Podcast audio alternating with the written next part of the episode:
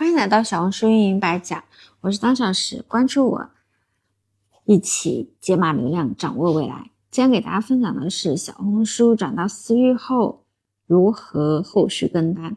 那接着前面几条内容讲，呃，后续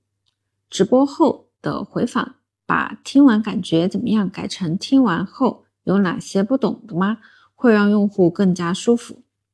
另外啊。直播间如果有布置课后作业，也可以拿些小号引导发作业出来，因为有的同学不想当第一个发言，需要有人带头引导。作业可以多写一些好评之类的话语，对一些犹豫不决的用户起到很关键的影响。有个有趣的现象，只要是带头发好评为主的感谢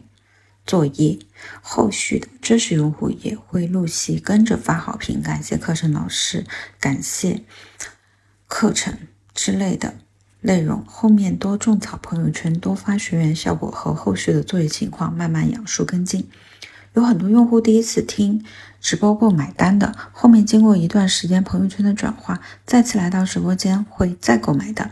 那么第八个是低转高的一个训练营，直播间卖正式课一二八零到二四八零的课程是卖不动的时候，以及后续跟单也比较吃力的情况下。我们做了两轮的低价课程，五天九十九的训练营，把之前没有成交的、有意向的都通通拉进训练营里。训练营的氛围打卡都要设计好，要用户感觉到九十九元有九百九十九元的超值服务。目前测试了两轮，低转高的成功概率在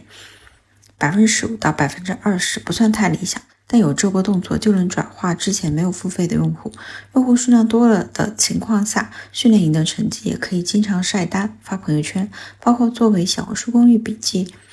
流量的内容，也是一种素材的提供方式。总体来说呢，后端的变现方式主要是通过私域的社群加视频号直播加朋友圈转化的方式来促单。有直播间这样一个场景，会让用户更有信任感，以及直播间是讲干货技能，可以很好的解答